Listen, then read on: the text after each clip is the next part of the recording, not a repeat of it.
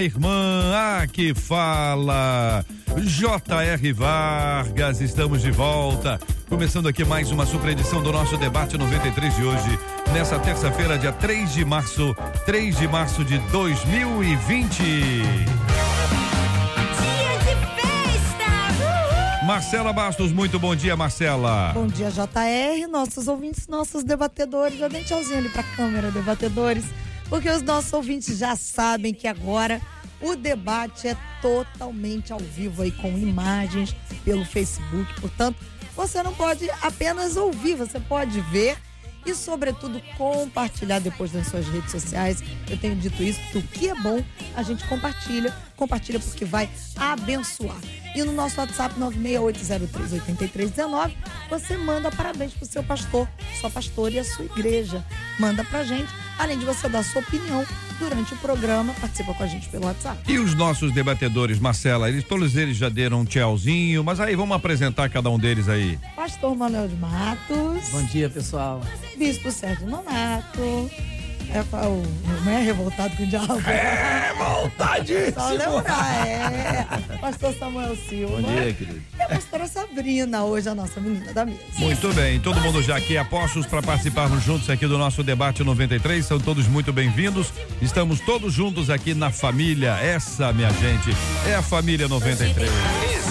É o Debate 93, com J.R. Vargas, na 93 FM. Tema 01 do programa de hoje. A Bíblia fala em Malaquias 3:10 sobre fazer prova de Deus. Mas o que seria isso? Pergunta uma de nossas queridas ouvintes. É possível que o ser humano consiga colocar Deus à prova? Existem situações específicas em que se pode provar a Deus? Propósitos e pactos têm esse objetivo? Que pensam os nossos debatedores, começando ouvindo o pastor Samuel Silva. Muito bom dia, seja bem-vindo, pastor. Bom dia, bom dia, JR, bom dia aos queridos aqui da mesa, pessoal que está ouvindo. Então, é, a, gente, a gente precisa respeitar uma linha tênue entre a fidelidade de Deus à sua palavra, porque ele é fiel à sua palavra, e ao mesmo tempo a, o amor, a misericórdia de Deus, em alguns casos, para com o homem. Tem gente que pega e mistura tudo, coloca tudo no mesmo balaio, né? E acham que porque ele ama e porque ele tem misericórdia e porque ele é fiel à sua palavra, ele vai ser também fiel às pessoas, quase que como um empregado. Uh, de maneira nenhuma a gente pode arranhar a soberania de Deus. Eu estava lendo, relendo esse texto de Malaquias 3, né? Que é um texto que é muito citado no, no, no momento das ofertas, dos dízimos e tal e que muitas das vezes é usado de maneira errada como uma barganha, né? Se você dizer, mais ofertar, então você vai alcançar e tal a bênção de Deus. E aí me chama a atenção, depois em casa você pode ler o verso 7, que diz assim: Desde os dias de vossos pais vos desviastes dos meus estatutos. Aqui fica claro a fidelidade de Deus à sua palavra. Ó, eu dei regras, eu estabeleci uh, princípios e com elas com essas regras e com esses princípios, eu também liberei promessas.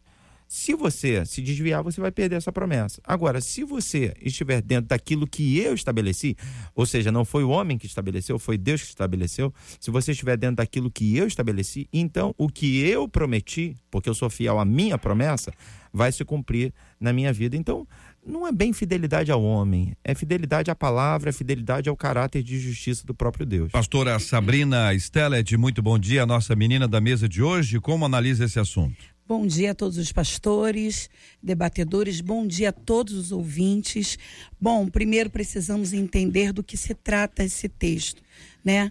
Aqui Deus está chamando a atenção do povo israelita que não estava obedecendo mais às suas leis, né? Aqui você vai entender que o povo estava sendo infiel também, como o pastor bem disse aqui, aos dízimos, às ofertas. Mas, mas o objetivo de Deus era trazer o povo de volta à fidelidade da sua aliança. O coração retornando para Deus, porque o coração do povo aqui havia saído né, da aliança de Deus.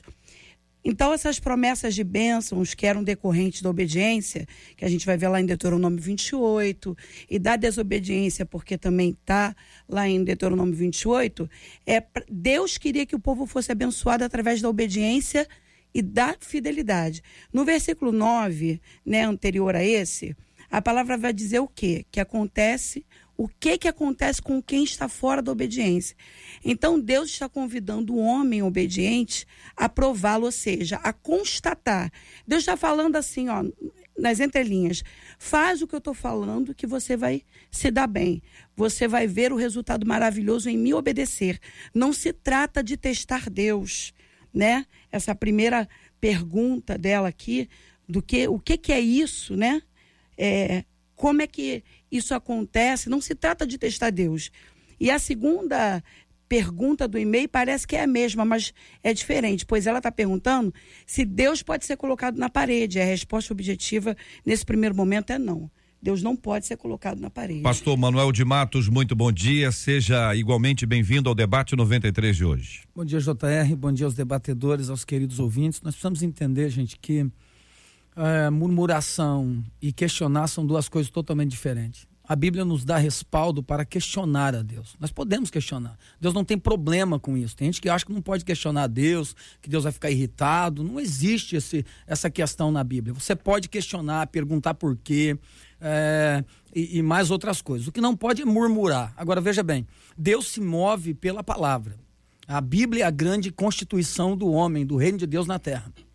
A Bíblia é o manual de Deus para nós. Então não adianta apenas nós lermos Malaquias capítulo 3. A Bíblia não se resume a Malaquias capítulo 3. A Bíblia é Gênesis e Apocalipse. Dentro deste grande manual existem princípios a serem cumpridos.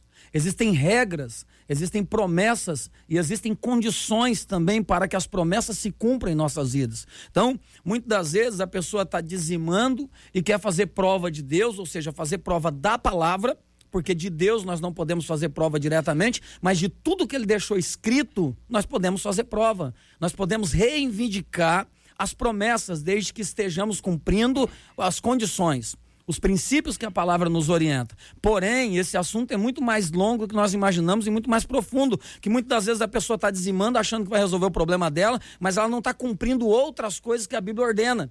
Então ela se quebra nisso aí. Enfim, a gente pode falar um pouco mais sobre isso à frente. Bispo Sérgio Nonato, muito bom dia. Seja também bem-vindo ao debate 93 de hoje. Reverendo, um bom dia. Bom dia aos debatedores, bom dia aos nossos ouvintes. É um prazer indescritível estar aqui mais uma vez. E, como disse o pastor Manuel de Matos, esse assunto é muito profundo e nos faltaria tempo para falarmos dele em tão pouco tempo. Mas, vamos lá. Você vai encontrar um Deus que está totalmente voltado, preocupado para a nação que ele escolhe, querendo usar esta nação como modelo para as outras nações e as outras nações olharem para esta nação e ver que ele é o Deus. e aí nós vamos ver que há um assunto é, decorrente aí no livro de Ageu, por exemplo, o profeta Ageu, que o povo volta do cativeiro está preocupado em recuperar suas casas. Ele vai falar: vocês não estão preocupados com as suas casas, não estão preocupados com o templo, que era a base espiritual para que o povo é, tivesse todo as demais coisas, buscar o espiritual. E o dízimo está totalmente ligado também à vida espiritual. Só que quando nós pegamos aqui Malaquias, nós vamos ver um povo que ainda está preocupado muito consigo mesmo e pouco preocupado em, em princípios que Deus estabeleceu. E cada santidade tem o seu princípio, vida espiritual tem o seu princípio, vida financeira tem o seu princípio estabelecido por Deus. Só que quando chega no versículo 10, JR, nós uhum. vamos ver o Senhor lendo e há uma confusão nessa leitura. O Senhor vai dizer assim: olha, Trazei todos os dízimos à casa do tesouro para que haja mantimento na minha casa, e depois fazei prova de mim se eu, se eu, se é condicional. Então ele não está falando, faça prova de mim. Deus está confiando tanto no seu taco que ele vai falar assim: olha, se eu não abrir, vocês podem fazer prova de mim. É meio irônico isso, sabe? Porque ele sabe que se você cumprir os princípios estabelecidos por ele, é impossível ele não abrir as janelas dos céus. E aí ele está falando, se eu não abrir, vocês fazem prova. Porque ele sabe que o ser humano, ele não vai dar confiança ao ser humano de fazer prova dele. Por quê? Porque ele cumpre com a sua palavra, ele é fiel em cumprir. E ele está falando, se fizer, eu faço. E não vai ser necessário vocês me pôr à prova. São 11 horas e 15 minutos aqui na 93 FM. Nosso ouvinte participa pelo 968038319. Gente, é só mandar o WhatsApp aqui. Perguntas, dúvidas sobre esse assunto, questionamentos. Você não não eh, não concorda? Você tem uma outra perspectiva? Manda aqui para mim. Seu WhatsApp é o 968038319, 968038319. Por exemplo, um dos nossos ouvintes diz o seguinte: não era o povo que estava em desobediência, mas sim a tribo de Levi. Eles estavam desviando os dízimos e ofertas que eram para, a, para o órfão, viúvas, necessitados e estrangeiros. Por isso, Deus, através do profeta Malaquias, chama a atenção deles. Eu trago a fala do nosso ouvinte, que deve ser sempre respeitado, o ouvinte e a fala, mas vocês podem discordar ou podem orientar, dizer, olha, não é bem isso, não, não há indícios disso, ou pelo contrário, é exatamente isso aí, é uma outra perspectiva. Diante dos nossos ilustres debatedores, o pastor Samuel Silva, a pastora Sabrina Stellet, o pastor Manuel de Matos, bispo Sérgio Nonato, a fala do nosso querido e amado ouvinte. É, a verdade, JR, é que os sacerdotes, por que, que Deus chama a atenção dos sacerdotes? Porque eles têm a obrigação de ensinar a lei, de ensinar os princípios. E ele chama a atenção dos sacerdotes porque eles não estavam, eles estavam se, é, é, é, se pouco se importando para o que estava acontecendo quando eles, como líder, como eles, como sacerdote, deveriam chamar a atenção e fazer o povo cumprir. Por isso que é direcionado aos sacerdotes que não estava ensinando o povo da maneira que É, tinha que o ensinar. Problema, o problema era crônico, né? E assim, se a gente for se apegar a esses detalhes, ah, a palavra foi para os sacerdotes, então não atinge o povo, então a gente nem lê a Bíblia. Porque a palavra foi para Israel, não tem nada a ver com a gente que é brasileiro. Entendeu? Então, na verdade, a, a palavra é para aqueles que estavam, de alguma maneira, arranhando uma aliança que havia sido estabelecida por Deus. E já foi bem dito aqui que Malaquias 3 fala especificamente sobre dízimos e ofertas e tal, mas a gente sabe que arranhar aliança eh, não é só isso, né? Existem pessoas que não vivem o melhor de Deus, não vivem o cumprimento das suas promessas porque estão afastados da palavra do Senhor, do- dos caminhos do Senhor. E aí, da mesma maneira, né, não dá para Deus ser injusto. Se ele disse que vai fazer a partir de um condicionamento nosso, se a gente não estiver eh, da maneira que ele pré-estabeleceu, a gente não vai receber. Agora, eu queria só chamar atenção, pra, pra- pelo menos assim, na minha visão, eu não sei se, se na visão dos meus colegas, a confusão se dá muito assim, eh, a gente fala fazer prova, é o que está escrito na Bíblia, mas parece que as pessoas entendam, entendem, cobrem, né? Tipo assim, trazei seus dízimos e ofertas e cobrem de mim. E eu acho que aí é que está a confusão. Porque mesmo a gente pregando que- o que está na Bíblia, dizendo que, ó, Deus está permitindo que você vá lá e confira, porque fazer prova para mim é isso, é conferir. E aí, ele, ele fez mesmo? Poxa, ele fez mesmo, porque ele é fiel à sua palavra e ele cumpre o que ele fala. A gente prega isso, mas as pessoas parecem que entendem de maneira diferente, que elas têm a autoridade para cobrar de Deus. Sim. Eu dizimei, eu ofertei, então agora ele tem que fazer. É, cadê minha parte, É, né? e, e calma, porque aí a gente é, depende do tempo de Deus, a gente depende de uma série de fatores que estão ligados à soberania do Senhor. Então a Bíblia não diz para tu cobrar nada, a Bíblia diz só para É. você conferir. Olha, outro ouvinte nosso faz a seguinte pergunta: Pastores, o princípio da interpretação da homilética e da hermenêutica faz-se da seguinte forma: perguntar para que foi escrito, por que foi escrito. Então, diz o nosso ouvinte, como aplicar Malaquias para a igreja e ainda dizer que o devorador é o demônio e na realidade é um estágio do gafanhoto? É o que diz o nosso ouvinte. Eu acho que primeiro a gente precisa é, entender uma coisa aqui nessa manhã, para o assunto aqui objetivo. Se a gente pegar a objetividade do assunto é Deus está falando acerca de responsabilidade. Ele está falando com pessoas que na, na velha aliança, na antiga aliança, lá no Velho Testamento, seriam os, os responsáveis. Então, os sacerdotes, tribo de Levi, os responsáveis. Hoje, na nova aliança, nós somos responsáveis. Continuamos, porque hoje nós somos o que? Sacerdócio santo. Né? Nós somos a igreja. Então, a responsabilidade continua hoje sendo nossa. Deus está dizendo para nós, vocês são responsáveis. Então, essa palavra hoje se aplica para quem tem a responsabilidade de saber o que é provar. Eu peguei aqui no, no dicionário significado da palavra provar e é muito interessante porque às vezes a gente fala de provar a Deus, mas não entendemos o que significa provar. É um verbo, é claro, né? Então significa demonstrar a verdade, a autenticidade de algo, com razões e fatos. Significa também demonstrar a honestidade daquilo que, que está sendo provado. Significa dar testemunho, demonstração de evidenciar e revelar os propósitos. Que coisa interessante. Por quê? Porque Deus está dizendo aqui, ó, eu estou te dizendo algo real. Me obedeça, anda na minha presença e prova do que eu sou capaz de fazer. É, voltando ao que uhum. você falou, né, do devorador e tal. Uhum.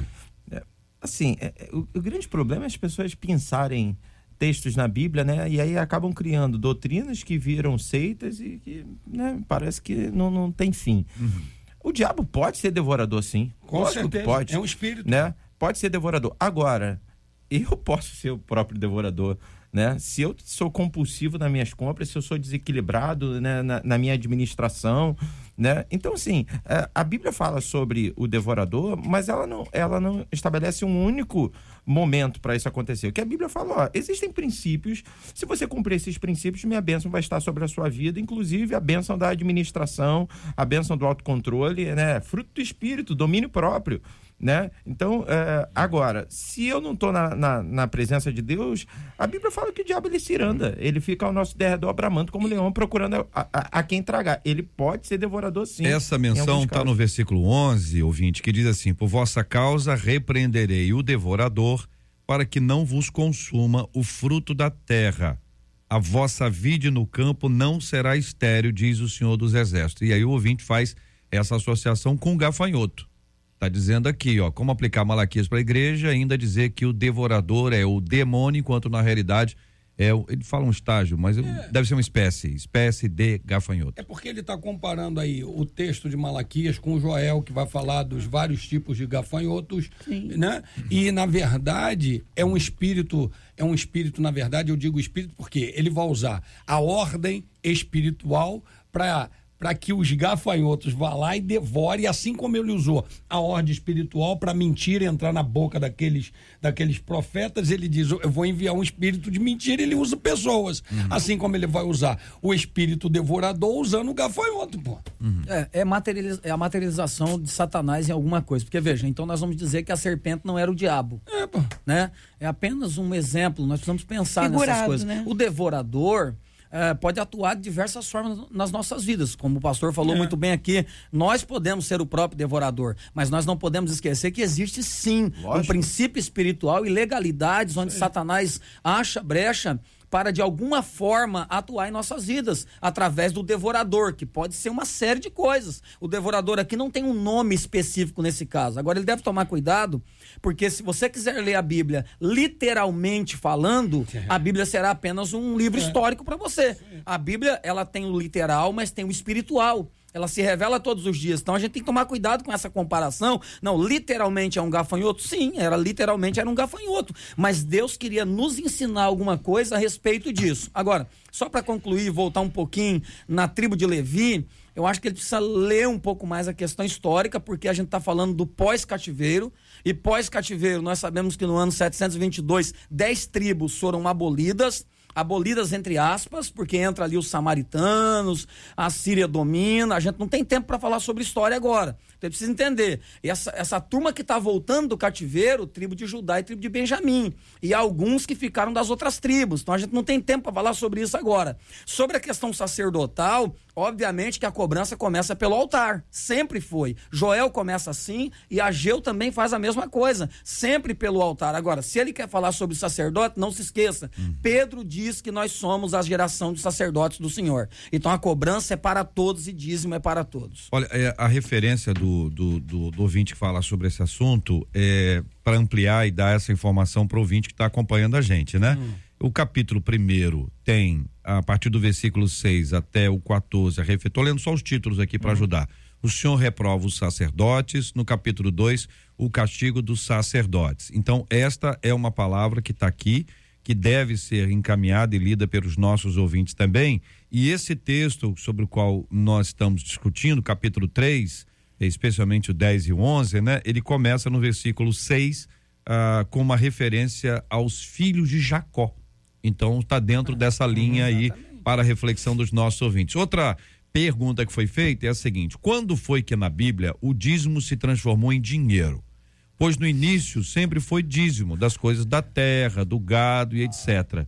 Quando que isso se transformou em dinheiro é uma pergunta que faz o nosso ouvinte. O, o, o, caramba, é, é, é gente boa. O, irmão, olha só.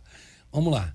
O povo, o povo vivia da agropecuária, gente. E o ganho deles era aquilo dali. Eles trocavam, eles. Era eles, moeda. Era moeda deles. Hoje a nossa moeda é o débito, é o crédito, é o dinheiro, é o papel moeda. E aí nós trabalhamos com, entendemos que o dízimo é o ganho. Você vai pegar, por exemplo, o provérbio, e aí, Provérbios 3, verso 9 e 10, vai falar: honra ao Senhor com toda, toda a tua com, com a primícia da tua fazenda o que que era a fazenda hoje é o papel moeda. E o que que era a fazenda naquela época? Eram os bens, todos os bens que eles tinham e adquiriam. Eu acho que mais do que a pergunta uhum. de quando o dízimo se tornou dinheiro, eu acho que a, o povo, a nossa igreja, precisa perguntar, é, de fato, por que, que só são 10%? né? Porque se tudo é dele, né? Tudo que eu tenho, tudo que eu sou vem do Senhor, porque às vezes eu fico com vergonha. Eu, eu me coloco assim, eu tento uh, humildemente me colocar ao lado de Deus, uh, tentando ter uma ótica geral das pessoas. E aí né, eu, eu penso que tudo é meu, é igual o dia dos pais, né? O teu filho vem te dar um presente, feliz dia dos pais, mas no fundo, no fundo com teu dinheiro. Ele te comprou o presente dia dos pais com teu dinheiro. Então, tudo é do Senhor. Né? E aí fica uma briga, né? Primeiro, por que, que eu tenho que dar 10%? Que não isso, para mim, representa é, um contentamento com o nosso pouco. Deus se contenta com o nosso pouco. É, é, assim, eu gostaria que você desse tudo. Eu gostaria que sua vida fosse minha. Eu gostaria daquele projeto inicial do Éden, né? Você no jardim, ou passando a tardinha pra gente conversar, totalidade. Mas você se perdeu. Então, para você não se perder mais ainda, que você separe pelo menos 10% do que você ganha para você reconhecer que tem a minha mão nisso aí. Né? Então, é, ao invés da gente ficar é, tentando discutir o, o, porquê e quando se tornou dinheiro, quando na verdade ficou muito claro aqui pelo bispo que é fruto do nosso trabalho, independente do que seja, né? Vamos começar a discutir por que, que eu só dou 10? Vamos dar 50, olha, vamos dar 100% para Deus? Na, na minha concepção bíblica, o dízimo é dinheiro desde sempre, porque depende do seu ponto de vista sobre o que é dinheiro. É, Porque o dinheiro é uma moeda de troca é em tempos moeda. diferentes. É uma moeda. Veja, todas as profissões que existem no mundo começou lá em Caim e Abel. Agricultura e pastores. Pode observar que eram que os dois eram. Dali para cá começa um monte de profissão diferente. Então veja, qual era a moeda de troca? O que se tinha na mão. Mas o mesmo que se entregava de dízimo era o mesmo que se vendia para ter a moeda da época de Jesus, por exemplo, a dracma e outras moedas daquela época é, era o dinheiro já diferente de hoje, como o dólar é diferente do real, como o euro é diferente. Tem lugares que você chega em outro país, por exemplo, um real não é aceito em lugar nenhum. E deixa de ser dinheiro por isso? Não, continua sendo dinheiro. Então, naquela época já era dinheiro? Era. Diferente, moeda de troca. Então, não confunda dinheiro, porque moeda de troca sempre existiu. E Jacó disse muito bem lá em Gênesis 28, ele falou: De tudo o que me vier à mão, eu te entregarei o dízimo. Ou seja, tudo, é tudo. O, é tudo. O ouvinte nosso contribui com a mesa, trazendo Deuteronômio 14 e eu vou ler aqui alguns versículos. Certamente darás os dízimos de todo fruto das tuas sementes, que ano após ano se recolher do campo, e perante o Senhor teu Deus, no lugar que escolher para ali fazer habitar o seu nome, comerás os dízimos do teu cereal, do teu vinho, do teu azeite, e os primogênitos das tuas vacas e das tuas ovelhas, para que aprendas a temer o Senhor teu Deus todos os dias.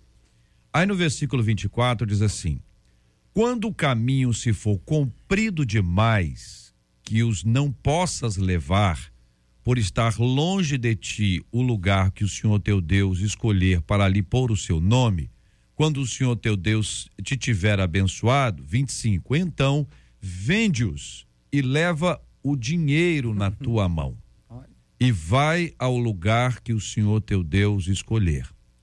26. Esse dinheiro dá-lo-ás por tudo o que deseja a tua alma, por vacas, ovelhas, vinho, bebida forte, qualquer coisa que te pedir a tua alma. Come-o ali perante o Senhor teu Deus e te alegrarás tu e a tua casa, porém não desampararás o levita que está dentro de tua cidade, pois não tem parte nem herança contigo. E aí continua as referências aqui mais especificamente o versículo 25, versículo 26 de Deuteronômio 14. Vocês entendem que, de fato, esse texto que foi encaminhado pelo nosso ouvinte José Ilmes, ele se aplica à resposta quando que o dízimo passou a ser dinheiro? Claro que não, claro que não. É, houve, houve na verdade, aí um. um, um ele está pegando o texto lá de, de Deuteronômio e, na verdade, ele está esquecendo que lá naquele tempo não existia as indústrias metalúrgicas, o banco, o Itaú, o Santander, o, o trabalho, o Estado, tá me entendendo? Eles, novamente, nós vamos voltar no mesmo assunto. Eles viviam daquilo dali. E a moeda de troca era aquilo dali, pô. E aí, ele, não, eles. Eu, se eu entendi bem, eu não sei se vocês ah. entenderam diferente, mas se eu entendi bem, uh, eu vou levar o meu dízimo em Xerém. Ah eu vou levar 10 cabritos, 14 camelos e 15 ovelhas. Uhum. Mas está longe para lá. Então eu vendo tudo isso que eu tenho aqui e levo o dinheiro para entregar a minha oferta em Xerém. É, é, não, é, foi o que eu entendi da leitura Mas do é. texto. Uhum. Eu, eu entendi errado? Não, não, está correto. Então, se é isso, eu, o dinheiro entrou aí por eu, conta dessa Eu acredito aspecto, que né? seja assim. Por se uma gente... questão de facilidade. Sim, sim. Então o ouvinte está é, certo. É que o senhor falou que está é, errado. Não, não, presta atenção. Eu, eu, eu, é, quando eu falei. Que entendeu que, que, a partir dali que seria, daí, não, é antes. Aí. Não, mas é claro que se é distante, claro que podia ser sim, feito. Sim. Não Até hoje a gente tem essa aplicação. É. Tem pessoas que vendem um apartamento. Não, hoje. Ah, e dão um dízimo. Tem gente que não, que quer dar o apartamento. Aí eh, nós, como pastores, vamos dizer, não, mas o apartamento não, não é útil, é útil para a igreja. Sobre então, a facilidade, vende... sobre a facilidade. Tem gente que o dízimo é alto, ele não quer levar o dinheiro no altar. Ele vai lá e passa o débito. Excelência. Tá me entendendo? É uma questão Eu de facilidade. Eu acho que a gente precisa aplicar assim, ó, tirar a palavra dinheiro ah. e botar valores. Tirar o plural e botar valor. Aquilo que é valor. Não importa se você está entregando algo para Deus. É isso. O valor Agora... é 10%. Eu, eu, meu sonho é ser tudista, é entregar tudo, é chegar lá. É 10%. Agora, o, o importante não é só se é por que, que hoje é dinheiro. Não, é valor. Se você botar valor, no Velho Testamento você entregava aquilo que era valor para Deus. Hoje você entrega aquilo que é valor. Se é em cédula, se é em saco de, de lentilha, se é em, em, gado, se é apartamento, não importa. É o valor que você está devolvendo a Deus. Agora, é interessante quando alguém questiona isso, o porquê que ela questiona. Ela questiona porque ela quer entender para entregar mais a Deus? Ou ela questiona porque ela quer reter e quer uma desculpa bíblica para não entregar? Porque o coração que questiona é isso que também precisa ser falado aqui. E quando, quando nós entendemos, deixa, Aham, deixa claro, eu fazer claro. uma colocação aqui, claro, Jota. Quando nós entendemos o que é remissão, amigo, acaba todo, toda discussão. Ou seja, nós éramos escravos é, por natureza, pela queda do homem, nós nos tornamos escravos por causa do pecado. Então, tudo nosso por ser escravos era dado ao nosso dono. Agora vem o nosso irmão mais velho, nos compra, vai lá, é, nós somos é, é, redimidos, nós, nós somos comprados por esse irmão mais velho. Ele fala assim: agora eu não quero tudo mais, porque trocamos de dono. Você não é mais do inimigo, do, do, do, do diabo. Agora você é meu. Você não precisa trazer tudo. Uhum. Tudo é teu. Planta, colhe, faz, trabalhe, ganhe dinheiro. Só me traz 10%.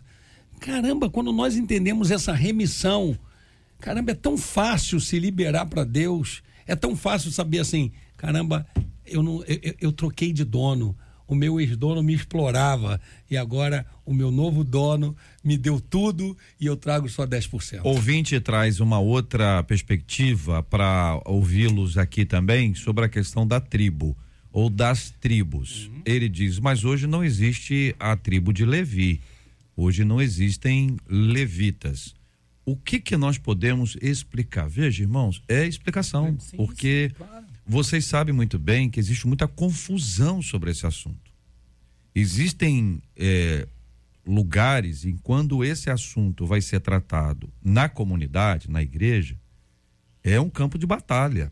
Muita gente participa sob ameaça ou sob promessa. Então, olha, vem que você vai ter, vem que você vai ter, vem que você vai ter, vem que você vai ter. Chama fulano aqui, o que, que você fez? Eu dei e tive, eu dei e ganhei, dei e ganhei. Então existe uma. O outro é o seguinte: se você não der, você vai morrer. Não, eu vai morrer. Então, tô, tô usando só duas expressões aqui: ameaça e promessa. E o que a gente precisa trazer para a igreja é a Bíblia. Então, por isso que às vezes a pergunta pode parecer básica, mas ela é, ela representa um grande número de pessoas que dizem assim: eu não estou entendendo. Então é o tempo dessa explicação, dizer assim, olha, isso quer dizer isso, assim, como se fosse na escola bíblica, né? Isso é assim, assim, assim e tal, funciona assim. Então, por exemplo, esse aspecto que, que envolve a questão de tribos é uma, é uma pergunta recorrente. Mas peraí, quem são os levitas hoje? Quem é que está de vida exclusiva para o ministério, né? Que era o caso deles. Eles não podiam plantar, eles não podiam ter uma vida que a gente chama hoje de secular, eles viviam exclusivamente para a adoração, para a condução do culto. É isso mesmo? Estou só introduzindo aqui o assunto para ouvir eu os tenho, eu tenho um texto para ler, Claro. se me permitir. Hebreus 7. Porque esse Melquisedeque, que era rei de Salém, sacerdote do Deus Altíssimo e que saiu ao encontro de Abraão, quando ele regressava da matança do reis, o abençoou, a quem também Abraão deu dízimo de tudo, e primeiramente é por interpretação rei de- da justiça, e depois também rei de Salém, que é rei de paz, sem pai, sem mãe, sem genealogia, nem tendo princípio de dias nem fim de vidas, mas sendo feito semelhante ao filho do Deus, permanece sacerdote para sempre. Só um minuto. Para sempre. ah, aqui. Vamos lá. Considerem a grandeza desse homem, até mesmo o patriarca Abraão lhe deu o dízimo dos despojos. A lei requer do sacerdote entre os descendentes de Levi que receba o dízimo do povo, isto é, dos seus irmãos, embora estes sejam descendentes de Abraão. Este homem, porém, que não pertencia à linhagem de Levi, recebeu os dízimos de Abraão e abençoou aquele que tinha a promessa. Ou seja, ele não era da linhagem de Levi, recebeu os dízimos. Sem dúvida alguma, o inferior é abençoado pelo superior. No primeiro caso, quem recebe o dízimo são homens mortais. No outro caso, é aquele de quem se declara que vive. Pode-se dizer que Levi, que recebe os dízimos, entregou-os por meio de Abraão, pois quando Melquisedeque se encontrou com Abraão, Levi ainda não era, não tinha sido gerado.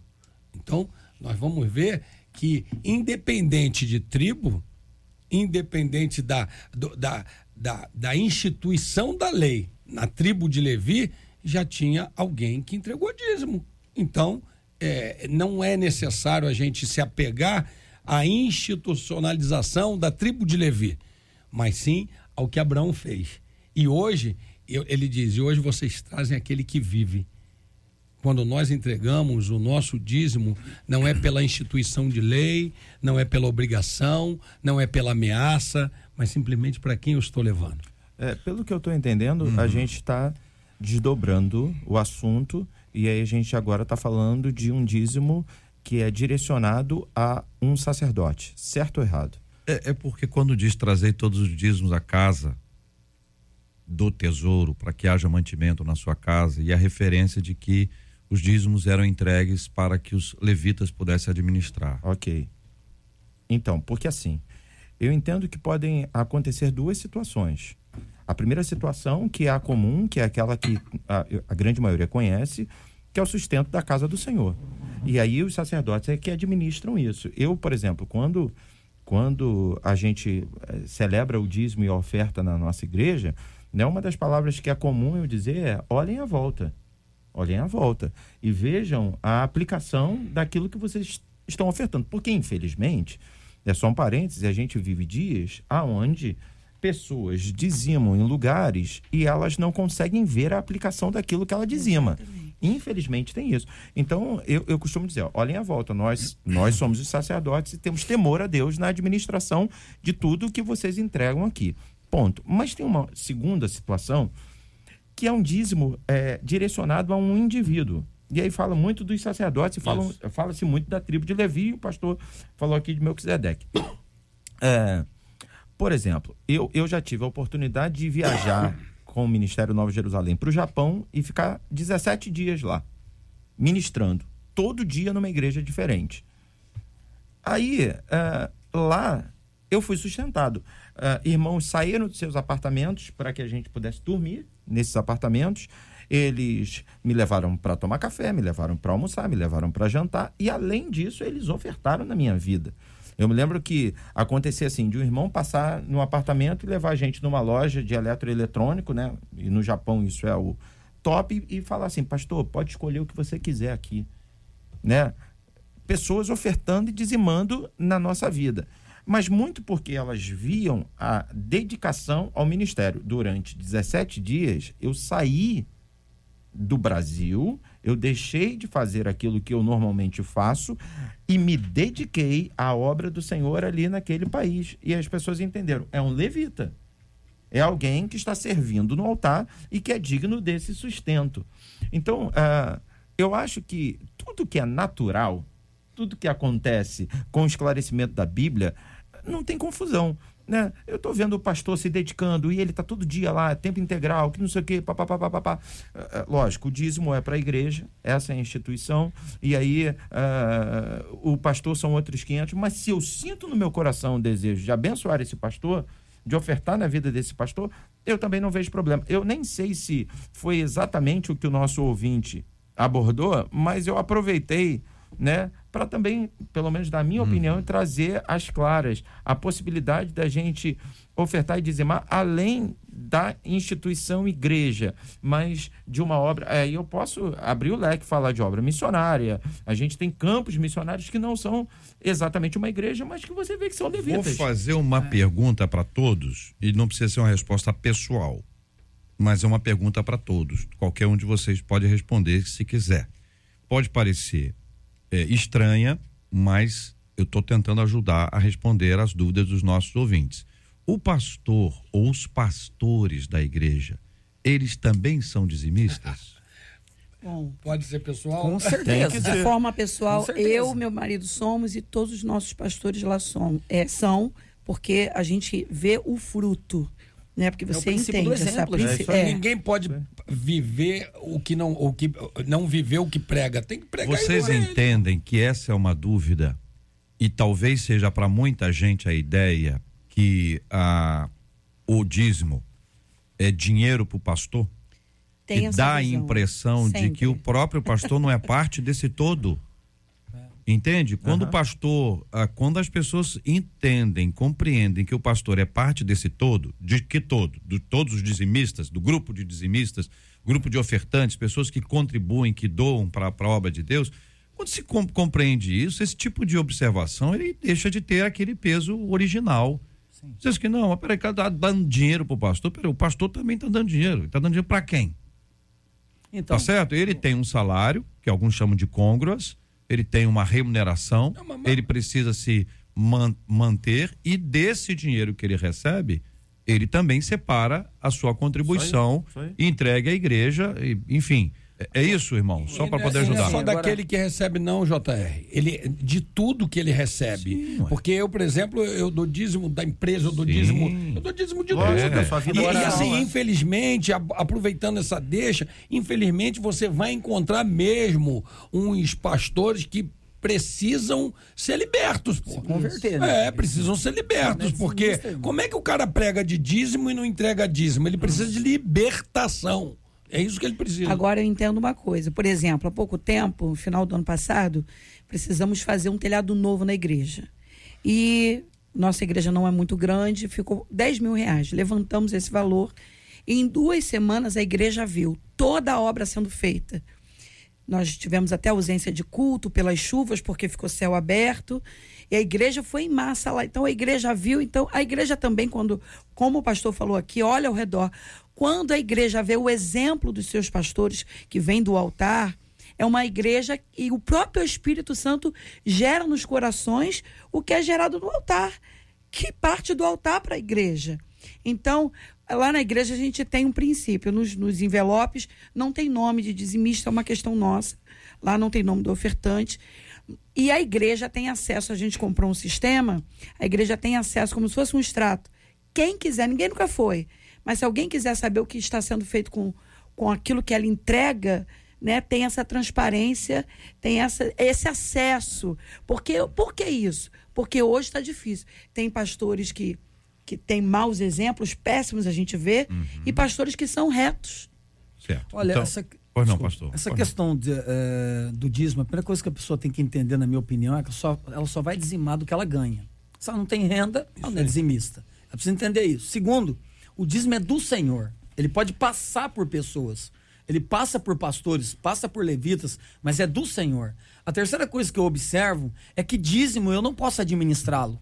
Dízimo é do Senhor. Então, na minha concepção bíblica, dízimo eu não faço o que eu quero. Eu, por exemplo, não posso servir a Deus numa igreja e dizimar em outra. É aquela velha expressão. Eu não como num restaurante e pago no outro. A oferta eu faço o que eu quero, é do, é do que ficou para mim. Eu entrego na vida de quem eu quiser, dou para quem eu quiser. Agora, o dízimo não. O dízimo é entregue no altar, na casa do Senhor. Aí o senhor começa a responder a pergunta que faz um dos nossos ouvintes. E por hipótese, eu vou dar um nome aqui, só por hipótese, tá? O Alex tem um dízimo de 10 mil. Ah, ele pode distribuir por 10 igrejas ou tem que dar tudo na igreja dele? Ele, ele procura um médico que está precisando lá atender ele, e quando ele acabar de ser atendido, ele vai lá no outro hospital e paga. entendeu?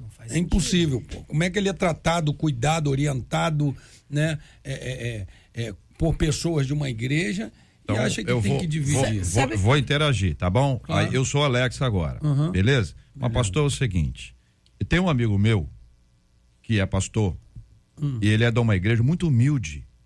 Eles estão fazendo uma campanha para botar o teto lá da igreja Hum. que caiu com a chuva e eu, eu posso assim, por exemplo, o, o meu dízimo eu posso dar assim é, 50% aqui. Sou o Alex, tá? Uhum. E quero dar o outro 50% para ajudar o meu amigo lá da igreja, da igreja mais, mais humilde. É, é isso, tô dando uma ilustração É, vou bem real. Eu vou falar assim, olha, eu sou o pastor humilde, do né? Alex. Eu vou falar assim, É o Alex. pastor do Alex. É, Alex, é bem louvável a sua intenção de ajudar o outro pastor. Faça isso mesmo. Mas não toque no seu dízimo. Coloque seu dízimo nesse altar, pegue do seu dinheiro uma oferta especial e dê lá pro, pro pastor deixa, amigo. deixa eu ver se eu, se eu entendi. É, o Alex, ele ganha 100. Uhum. 90 é para ele ofertar para o amigo botar o teto na igreja. Isso aí. E o 10% para ele continuar fiel ao senhor na, na igreja Isso. dele. É Então o Alex, dele, o é. Alex ele tem 90% da receita dele, do dinheiro que ele ganha, para poder botar o teto e tudo quanto é igreja. Quantas igrejas Na- ele na- quiser? É isso. Não, Então, não. é o seguinte, então quer tocar logo o, nos 10? o dízimo é do Senhor e o 90 é para eu administrar. Na, na- na verdade, É eu isso. tenho até uma Isso concepção aí, diferente. Eu, eu diria que o 100% dele está com ele, porque 10 não é dele, é do Senhor. Se não é meu, eu não devo nem tocar. Sim, do- o que do sobrou 90 é 100% meu. Aí Então- eu faço o que eu quiser com esse E dinheiro. isso está atrelado a uma conversão, o, o, o, Aham. JR. Isso está atrelado a uma conversão. Agora, deixa, cara mas eu, é, eu, eu, tô, eu tô assim, tô caminhando com vocês, mas, assim, mas eu acho que é, tem muita informação também aqui. Aham. Pra gente poder, assim, é isso é instrução, porque são perguntas, vocês sabem, vocês já ouviram dentro perguntas essa várias com vezes. certeza. Mas é aquela coisa assim, e eu fico com muita dó, eu vou dizer dó para não dizer uma outra palavra, do, do pastor de qualquer igreja que pede a um membro de outra igreja é. para entregar o dízimo na igreja dele. Eu acho, pastor, que se esse dó. é o seu Eu caso, você não deveria nem dó. aceitar. Porque isso é uma coisa muito séria. Você está ensin- ensinando um princípio que contraria o princípio. Ó, Exatamente. Deixa eu dar É um isso. testemunho rápido. É testemunho ou é tive- testemunho? Não, é Samuel que testemunho. não tá fa- é tá falando. Samuel, tá na fila É aí. testemunho. Eu já tive um problema, eu já tive, assim, isso acontece, eu, eu não sei se é só lá na, na, na Ibenese, eh, mas acontece, de pessoas vir de outra igreja, ô bispo, eu tô com um dízimo aqui, mas eu não sou daqui, eu queria entregar. É, é- é- é curto e grosso, não pode. A senhora volte lá e entregue lá. Ah, mas eu estou passando para cá, mas a senhora ainda não passou, a senhora não foi abençoada lá pelo teu pastor, não foi liberada, não saiu do hall de membros. Então a senhora volta lá e entrega o seu dízimo lá. Outro detalhe: uma pessoa trouxe um dízimo e falou assim. Ô, ô, ô, bispo, eu trouxe aqui o dízimo, daqui é de uma menina que está presa lá na, na- no presídio tal, ela mandou o dízimo, eu, peraí. Eu tinha posto a mão, falei, peraí. Ela está no presídio, de onde veio esse dízimo? É de quê? É proveniente de quê esse dízimo? É, não, que ela tem uma casa de prostituição. Falei, tu pode voltar com teu dízimo e entregar ela lá de volta. Aqui não tem, aqui não tem parte com isso, minha filha. Pô, mas ela vai ficar chateada. Eu não tenho nada que ficar chateada. Você avisa que aqui não recebe, pô. Não recebe, pode voltar. E ela ficou meio sem graça, pegou o dízimo. Então, assim, a gente precisa levar a coisa a sério. E, e isso é eu, só, sério. eu só queria dar uma, uma palavra, se puder, rapidinho. É assim, o que o pastor falou é certo. Resumindo, é 10% de tudo que você ganha, isso inclui 13 terceiro, férias, premiação, extra, dinheiro que vem na tua mão de alguém que te devia, tudo. 10% é do Senhor e 90% é seu para você usar 100%. Agora, você que tinha um dízimo de 100 reais e era fiel ao Senhor, o Senhor te prosperou. Hoje você tem esse dízimo que era 100 reais se tornou em 10 mil e agora você questiona se dá, se não dá, então, na verdade, o problema não está no, valor, está no seu coração aplicado dentro do valor que hoje você ganha. Você tem que ser fiel no pouco, sobre muito o Senhor coloca e continuar sendo fiel onde o Senhor te colocou. Ouvinte dizendo: o dízimo é para suprir as necessidades da igreja, mas na minha igreja tudo que vai fazer tem campanha. E, e sustenta as necessidades dos irmãos e todas as obras que vai fazer é campanha para tudo. E aí a gente precisa de dar um, dar um esclarecimento que é, é, é bem administrativo, né? É meio chato isso, mas assim, você tem um orçamento que é fruto do seguinte: olha, é, nós vamos ter o, o custo é, para manter a igreja esse, ele precisa de ter uma receita assim. Às vezes fica abaixo, às vezes fica acima e muitas vezes empata. E se empatar ou se faltar, não vai ter dinheiro para comprar o ar-condicionado. O ar-condicionado, dá um exemplo aí do ar-condicionado. E tem que fazer uma campanha. É, é, é, é uma receita extra para ter isso aqui. Muitas vezes ela é parcelada, ela é dividida, uma campanha de, ó, de seis meses. Então, é uma forma de facilitar o processo de alguma coisa estar fora do orçamento. Se tiver no orçamento e se tiver a entrada igual ou, ou maior, funciona. Se for menor, por exemplo, a demissão de um funcionário. Funcionário, CLT, carteira a demissão implica num custo disso aí. Ah, deu um problema elétrico, deu um problema, deu um curto-circuito na igreja, deu um problema. Isso é, é uma coisa que está fora, não está dentro daquilo que a gente chama de não previsto. Embora os melhores orçamentos tenham uma previsão para outros, entendeu? Para calamidades, problemas e tudo mas nem sempre se consegue administrar Mas isso. Samuel, é isso? Acrescenta é, aí, por favor, Eu querido. acho que o X da questão foi exatamente a tua fala, né, que é, de, é, sobre a administração, né? Talvez uma, uma bênção que precisa ser derramada sobre as igrejas é essa bênção da administração, Isso tá? aí. Porque, por exemplo, a gente estava falando de dízimo na igreja local. Por que dízimo na igreja local? Porque, por exemplo, na Nova Jerusalém a gente tem aí, sei lá, mais de 40 funcionários. Então eu tenho uma folha salarial mensal a ser paga. Como é que eu pago isso? Eu pago isso com os dízimos. Os dízimos que, que são entregues pelos membros da igreja, pessoas conscientes. Então, assim, é, infelizmente a gente ainda tem que é, se deparar com um que dizimou em março e não dizimou em abril. Isso aí. Mas, é, querendo ou não, para a gente fazer pelo menos é, um, um planejamento, a gente vai. Quem são os dizimistas fiéis da nossa igreja? Então, em cima disso, a gente consegue estabelecer a entrada. Por isso é que, se você é membro daqui, você dizima aqui, porque a nossa administração ela, ela, ela vai ser baseada em cima do teu dízimo. Ponto. Agora, como o JR falou, aparece uma coisa extra o meu dízimo, o dízimo que eu recebo mensalmente, ele não consegue comportar aquela situação. Aí eu vou e faço uma campanha. Só que aonde é que eu quero chamar atenção? É que tem gente que faz campanha Só faz tempo campanha. todo. Sempre. Aí o planejamento nunca existiu. É. Porque o cara é, é uma coisa até de compulsão. Porque se a gente for trazer para nossa vida pessoal, eu ganho X reais por mês. Eu tenho que pagar luz, gás, blá, blá, blá, blá, aquilo ali. E aí, de repente, dá para comer uma pizza no final de semana. Agora, se o JR me liga e diz assim, pô, mas vamos na churrascaria. Uhum. Não dá. Ah, não, eu vou. E aí depois eu faço o quê? Eu fico pedindo ajuda? Eu chego aqui no debate, converso com os irmãos faço uma campanha aqui, porque afinal de contas eu quero ir na churrascaria. Não, eu tenho que dizer pro JR, não posso ir. Então tem hora que tá calor, pastor. É, mas não dá para botar o um ar-condicionado. Vamos orar, vamos esperar.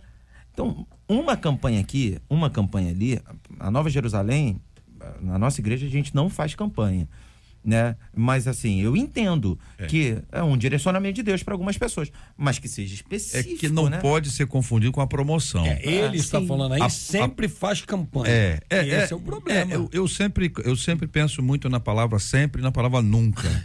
Porque nem sempre é nunca e, e nunca sempre. sempre. É, sempre. É muita coisa. Entendeu? Então a gente tem que. Mas assim, mas tem gente que faz exatamente isso. Existem comunidades que fazem campanha o tempo inteiro. Ou porque é um orçamento apertado, ou porque é um fato novo, ou porque é um ano de construção, alguma coisa assim. Que às vezes tem, tem as épocas assim que são uh, específicas, né? Especiais. Mas, claro, não se pode pensar nisso o tempo inteiro. Um ouvinte nosso diz: o Alex pode dar uma oferta na igreja do amigo, mas aí tem que dar o dízimo no altar onde ele congrega o pastor que pede o dízimo do membro de outra igreja para entregar na sua, mesmo que tenha necessidade, ele não tem princípios, diz aqui uma de nós ouvindo. O Alex virou um exemplo aqui, né? O, o, o, Alex, o Alex. Então, a gente está discutindo aqui um, um tema, e eu quero agradecer os nossos ouvintes pelas muitas perguntas encaminhadas através do nosso WhatsApp 968038319. Você tem com a gente no debate essa ponte, né? Esse, essa forma de você comunicar e expressar uma dúvida que você tenha sobre um determinado assunto. E às vezes é uma dúvida que a pessoa fica com vergonha, com vergonha de falar, porque tem gente que responde muito bravo. E a gente tem que ter a paciência, porque às vezes a pergunta pode parecer ofensiva, mas ela é uma pergunta de alguém que já foi ofendido. Então a pessoa está tá reagindo a alguma coisa. E quem faz pergunta também deve procurar ter a doçura, para poder colocar as coisas de uma forma suave e não acusativa. Às vezes, assim, mas tem pastor que tem. Lógico que tem. E tem igreja que tem, claro que tem, mas tem os que não são, tem os que não têm. Tem as pessoas que são sérias, transparentes. Acho que a gente precisa evoluir muito no quesito transparência. Acho que a questão da responsabilidade é, da, da administração na igreja é uma coisa muito espiritual e que a gente precisa cuidar para que as pessoas possam entender. Olha, aqui, eu, aqui o negócio é sério é, não, é, não é que não erra. Errar faz parte, infelizmente, do resultado do pecado na, na, nossa vida. Mas que faz tudo para acertar de maneira correta. E o que se recomenda a pastores que eles não sejam os que vão decidir o que fazer com o recurso.